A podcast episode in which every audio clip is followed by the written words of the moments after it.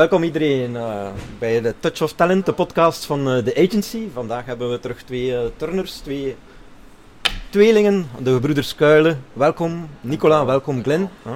Misschien heel even kort jullie uit elkaar halen voor de kijker en luisteraar. Wie is er Glenn? Ja. Ik ben Glenn Kuilen, de snor. Ja. ja. Nicola Kuilen, zonder, zonder de snor. ja. Vertel eens als tweeling, hoe zijn jullie in de turnsport beland? Um, dus ja, we zijn op jonge leeftijd, uh, 7, 8 jaar, gestart in uh, Engelmunster met uh, recreatief turnen. Dat was puur om uh, onze energie kwijt te kunnen. En ehm, daar hebben de trainers gezegd van ja, die tweeling die toch wel wat talent. Um, gaan ze een keer doorsturen naar Isegem, wat er aan competitief turnen gedaan wordt. dus hebben we daar dus gestart en dan hebben we ongeveer voor vier jaar in Isegem gezeten. als competitief turnen. en dan zijn we doorgestoomd naar Brugge daar, daar is eigenlijk echt de topsport gestart. Brugge is al een topsportschool. Ja, ja, dat is deel van het topsportschool. Ja, klopt. Ja. Um, en hebben daar twee jaar gezeten. En van daaruit zijn we naar Gent gekomen en dan ja, zitten we hier nu al een aantal, aantal jaren. Ja. Jullie zijn in, uh, in de turnsport beland als tweeling. Uh, hoe, hoe is het om als tweeling in de turnsport te staan? Om ook, ja, laten we zeggen, heel veel uren hier te spenderen. Ik weet niet hoeveel uur trainen jullie nu op een week? Uh, 30, 30 plus. Ja, 30 uur per week. Dus, ja. En jullie wonen waarschijnlijk ook samen in Gent? Ja, ja. inderdaad. Samen ja, dan moeten jullie als tweeling of broers toch wel heel goed overeenkomen, denk ik. Uh, ja, als tweeling, ja, als broers, we hebben nog nooit echt ruzie gehad. We komen ook nooit echt in ruzie. We hebben dezelfde meningen. Dus het is vrij gemakkelijk om samen te wonen, samen te trainen, alles samen te doen eigenlijk. Dus we komen nooit in een probleem met elkaar. Ja, dat is top. Ja. Misschien een vraag. Ik zie dat jullie handschoenen dragen. Uh, waarom, waarom dragen jullie die? Ja, uh, zeker nu in de koude periode. Het is, het is, belangrijk dat je handen warm zijn. Want zeker voor mij dan paard, voor hem iets anders. Maar als we begint te steunen en je handen zijn koud, je polsen zijn koud, dan kan heel snel voor blessures zorgen. Dus uh, het is heel, zeer belangrijk om je handen warm te, te houden ja. voordat je start. U haalt het al even aan, Nicola jij paard met bogen, hè, de specialist zou ik bijna zeggen in België, hè, uh, op paard met bogen. Glenn, jij helemaal niet op het paard met bogen, hè? toch als tweeling, uh, helemaal verschillende ja. toestellen. Ja. Ik uh, ben een aantal jaar gestopt met paard, omdat dat mijn grootste zwakte was. ik ben mij meer beginnen focussen op ringen, omdat ik klein ben, ben sterk, korte hefbomen. Um, sinds de laatste jaren veel succes opgehaald. op training dan vooral, nog niet op wedstrijd. En dat is wel mijn doel natuurlijk. Maar dus ja, focus mij meer op ringen en dat is wel mijn sterkste punt. Ja, u hebt toch al uh, getoond, uh, dat je mee kunt op wereldniveau aan ringen. Hè? Uh, als 20-jarige toch? Hè? Ja. Uh, wat niet zo evident is in een andere ringensport als we kijken. Hè? De gemiddelde leeftijd aan de toestelfinales heren ringen is toch een stukje hoger, denk ik. Ja, inderdaad. Dus, uh, bij ringen het, uh, de leeftijd dat mensen op een uh, toppunt zitten, ligt wel wat hoger dan de andere toestellen. Dat is inderdaad rond de 28, 30 jaar. Dus om als 20-jarige toch al bijna daarbij te horen, nog niet helemaal, is toch wel een teken dat ik op het goede pad ben. Ja. Nicola, jij bent op paard met bogen specialist, andere toestellen nog? Of, uh... ja, ik doe al rounds. Paard met bogen is een van mijn betere toestellen inderdaad. Uh, ja, ondanks dat we eigenlijk zelf postuur hebben, ben ik wel, uh, heb ik wel andere sterktes. ja, ik ben de afgelopen jaren wel redelijk wat geblesseerd geweest, dus ik heb nog niet echt de kans gehad om dat te tonen hoe goed ik ben aan het paard. En de andere toestellen ook, maar ben wel klaar om dat binnenkort te tonen. Ja, we zien de gebroeders Kuilen eerst op internationaal niveau, hè, want de COVID heeft wat uh, route in het eten gegooid bij jullie ook in jullie carrière om, om jullie te tonen. Uh, ja, wat staat er dit jaar op jullie planning eigenlijk? Uh, wat zijn de ambities voor dit jaar? Ja, dit jaar simpelweg het EK binnen een paar maanden en daar hopelijk ons selecteren voor het WK in augustus. In augustus, ja. ja. moet je top 8 halen als team.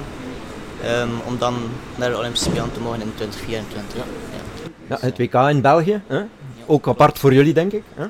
Nieuwe, jullie zijn nieuw in het Belgische team. Uh, hoe voelt het om uh, plots deel uit te maken als jonge gasten van 20 jaar van het nationale team? Ja, dat is geweldig natuurlijk om uh, op jonge leeftijd al um, mee te mogen doen met het Belgische team. En te weten dat je echt goed genoeg bent om daarin mee te mogen doen. Um, dus ja, ik kijk naar uit wat we als team allemaal nog gaan kunnen bereiken.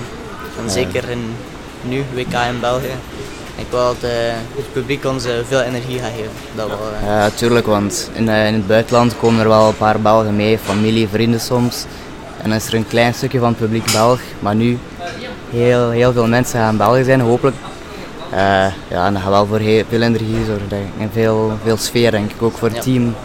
Is dat belangrijk voor jullie als team om, om die supporters achter u te hebben? Kunnen we dat vergelijken met de Rode Duivels of, of die, die grote teams waar, die een boost krijgen door het publiek? Want het turfsport wordt voor veel mensen gezien als ja, veel concentratie. Uh, is dat dan niet Ja, uh, ik denk weten dat sporters zijn helpt veel.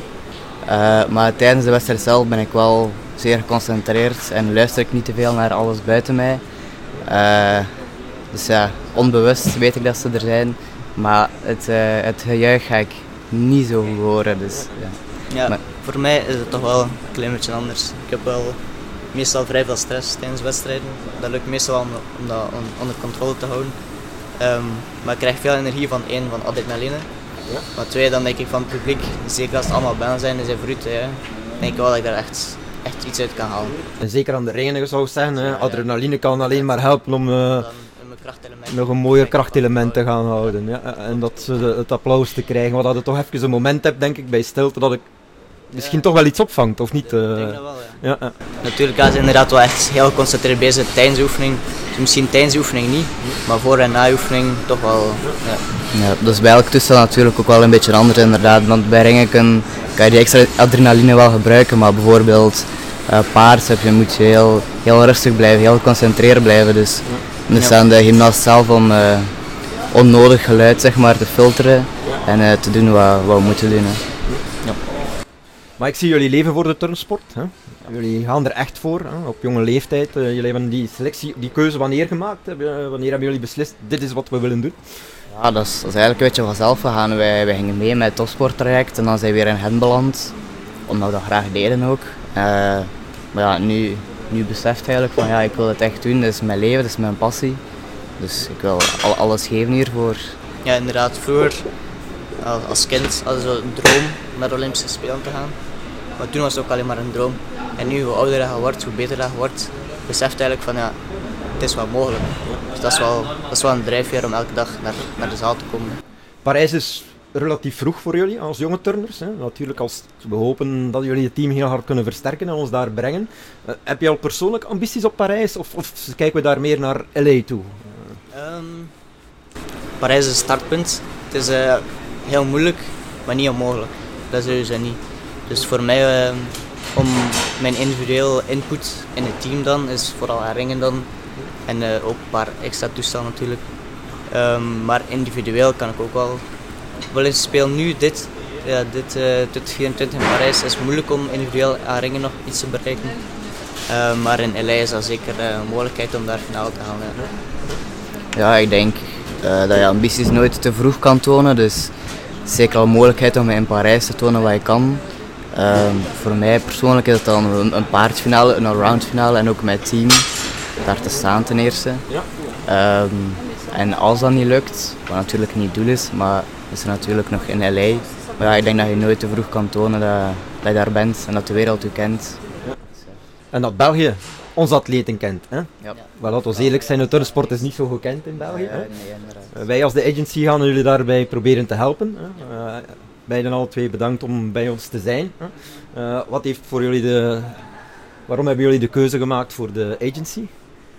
Ja, ik denk, wij als gymnasten willen alles in onze sport steken en niet te veel focussen op, op alles daar, daar rond. Een beetje natuurlijk, want we hebben wel plichten, maar we willen sport, sport, sporten de hele dag door. En uh, onze samenwerking met de agency kan een kleine steun geven om ons echt volledig te focussen op de sport. Uh, ja. ja, inderdaad. Ja, als gymnasten, uh, het financiële is meestal wel een probleempje. Zeker als ze langdurig wat blijven turnen. Ik denk dat de agency daar perfect voor is om ons daarbij te helpen, ons te sponsoren. Om voor sponsors te zoeken natuurlijk. Um, dus ja, ik zie het helemaal zitten.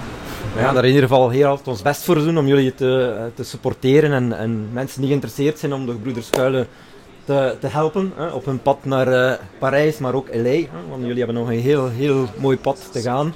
Die kunnen ons altijd contacteren.